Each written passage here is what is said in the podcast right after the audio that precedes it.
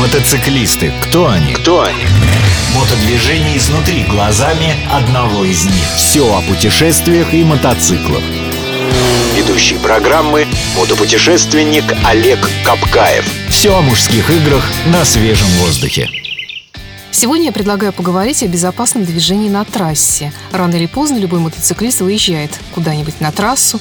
Даже для того, чтобы добраться, скажем, до своего загородного участка, тоже иногда приходится выезжать на трассу. Насколько это сложно, как нужно ехать, э, какие тут есть нюансы?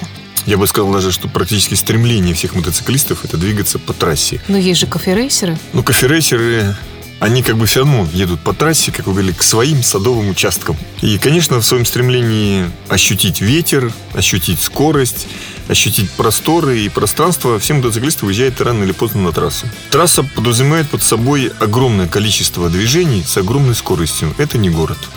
А, я бы даже сказал, что город это не трасса. И если вы научились ездить по городу и чувствуете себя молодцом, то многое на трассе для вас будет в новинку. Например? Например, сама методика и техника обгона транспортных средств, которые двигают, двигаются с вами в одном и том же направлении. А такая есть необходимость обгонять постоянно? Да, потому что если ты едешь просто со скоростью потока, вероятность того, что ты попадешь в ДТП, она увеличивается, а, скажем, там, с каждым с прибавкой каждые 5 километров я считаю процентов на 5. Потому что мотоциклист должен двигаться по трассе приблизительно со скоростью потока плюс 10-15 километров.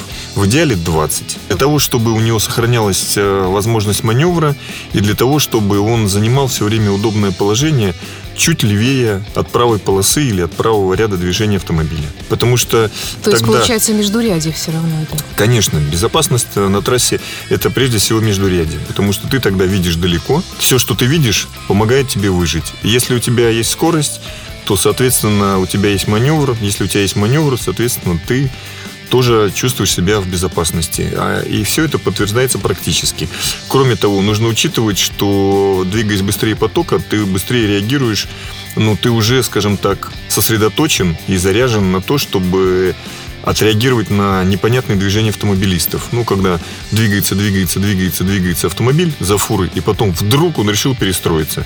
А, при этом, если вы двигаетесь быстрее этого автомобиля, то как раз эти 10, 15, 20 километров вам дадут тот запас по скорости и по движению, который позволит избежать столкновения с этим автомобилем.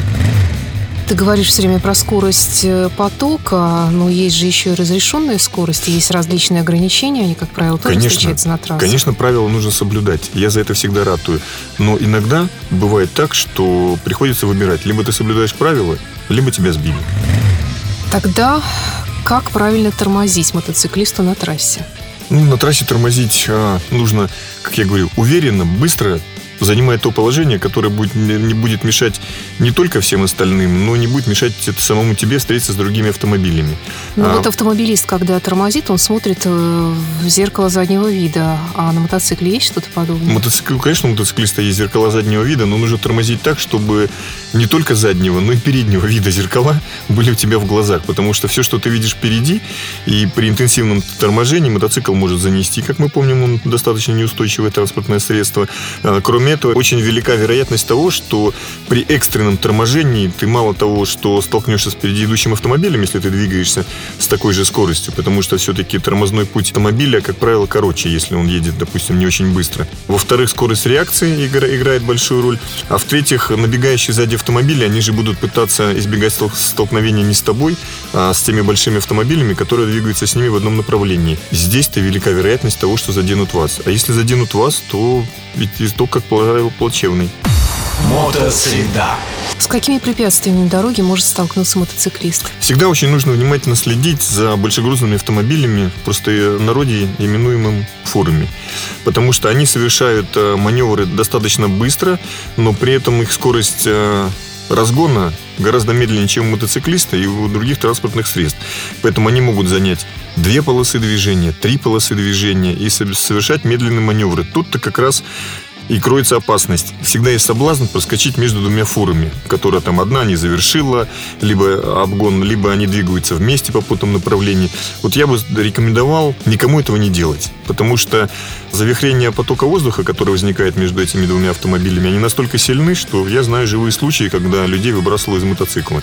Ну, все закончилось хорошо, но мотоцикл пришел в полную негодность. А человек просто чудом выжил. А при этом во время обгона фуры ты всегда попадаешь э, не только в завихрение воздушного потока, но и в зону, скажем, низкого давления. То есть, когда ты ехал, ехал, ехал, ехал, ехал, ехал, поток воздуха был очень плотный, ты чувствуешь, опираешься на него, открываешь ручку газа, тут раз – и воздух перестал тебе сопротивляться. Соответственно, у тебя скорость сразу увеличилась, и ты как провалился. Эти моменты очень опасны. Очень опасный момент во время совершения маневров – это разделительные полосы. Особенно, когда их две или она широкая. При попадании на нее и во время разгона автомобиль э, мотоцикл очень неустойчив. Если автомобиль как бы просто через нее перескакивает, и ты чувствуешь, что это произошло, то колесо мотоцикла, оно крайне неустойчиво, скользит, и при этом иногда у нас разметка такая, что переваливаясь, мотоцикл могут, может даже немножко переставить относительно переднего колеса. То есть ты поедешь не строго прямо, а уже каким-нибудь боком.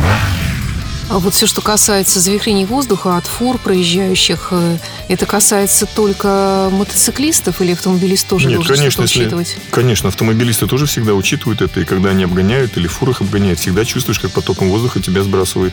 Особенно, если ты стоишь на обочине, это ощущается. Мотосреда.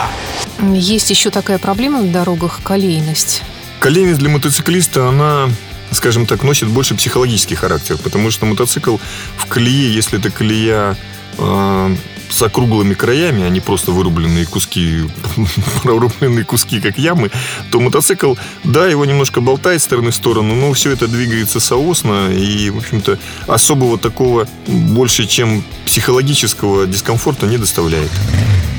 Еще есть какие-то опасности, с которыми может столкнуться Опасности на дороге всегда, потому что если в дороге, э, если в дороге в городе интенсивность движения высокая, там может быть открытый люк поднятую гайку, разлитое масло или там у какой-нибудь потерянную дамскую сумочку с дороги быстро сметает, потому что большое движение. На трассе же, в связи с тем, что сама ширина проезжей части очень широкая, то есть выпавший какой-нибудь буханка хлеба или там доска с проходящего мимо грузовика, она может лежать полдня на этой дороге. И при наезде на нее мотоциклисту обычно приходится не очень сладко. Нужно смотреть вперед. Как я говорю всегда, когда ты едешь на машине, ты должен смотреть не на впереди идущую перед тобой машину, а хотя бы на третью машину перед тобой. Так вот на мотоцикле нужно смотреть на десятую машину перед собой, но при этом все 10 автомобилей, которые перед тобой, ты должен держать боковым зрением для того, чтобы понимать, что они будут делать. А насколько опасны для мотоциклиста разные животные? Там ежики, белки или скотина какая-нибудь? Опять-таки, если ты уверенно движешься на приличной скорости, и в тебя стукнется белка, кошка, ежик и даже собака, она может тебя сбить. Но это только если ты растеряешься, начнешь э, тормозить или начнешь выруливать для того, чтобы не столкнуться с маленьким милым животным. Я не рекомендую объезжать ни собак, ни ежиков, ни собачек.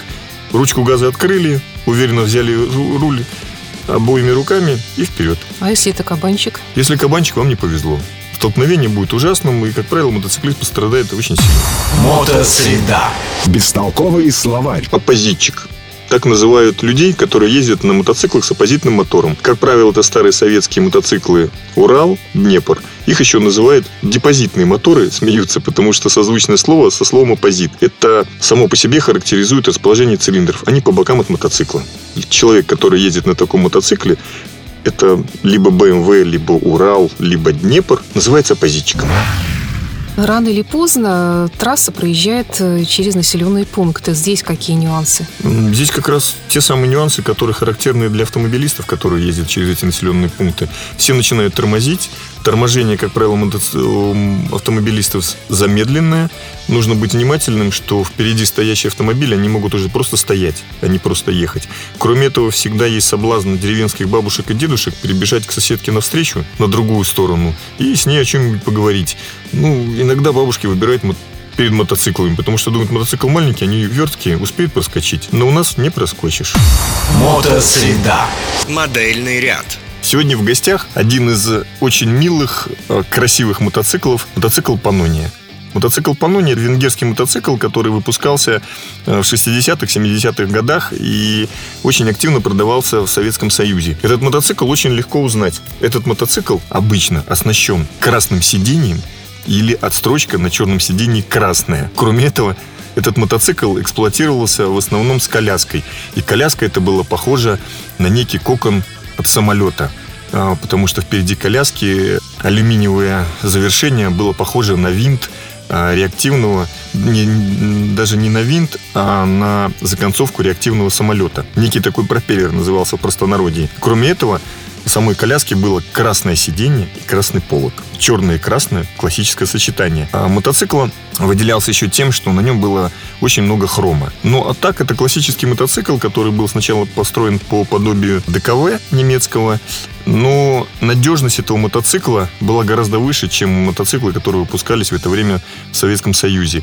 Он очень похож на Иш по своему внешнему виду. Классический мотоцикл, я думаю, что люди, которым от 40 э, и выше лет, они все этот мотоцикл видели, возможно, даже на нем кто-то учился. Мотоцикл совершенно неприхотливый, и при своем объеме 250 кубических сантиметров он развивал достаточную скорость по тем временам, причем с коляской. А, при этом коляска а, весила буквально 20 килограммов, потому что она алюминиевая, что доставляло больше мощности мотоциклу, но при этом комфортность этой коляски была выше, чем э, та же комфортность э, коляски мотоцикла Иш. Мотоцикл был дорогой в то время. Стоимость его приравнивалась примерно как мотоцикл Ява. Но брутальность этого мотоцикла, она, конечно, давала, назовем так, Яве несколько очков фору, потому что мотоцикл тяжеловесный, выглядел очень основательно, его двухтактный мотор был очень надежен. То есть чинить этот мотоцикл приходилось очень редко по сравнению с той же Явой. Когда-то мотоцикл стоил под 800 рублей. Сейчас такие мотоциклы в отреставрированном состоянии стоят уже от 300 тысяч рублей.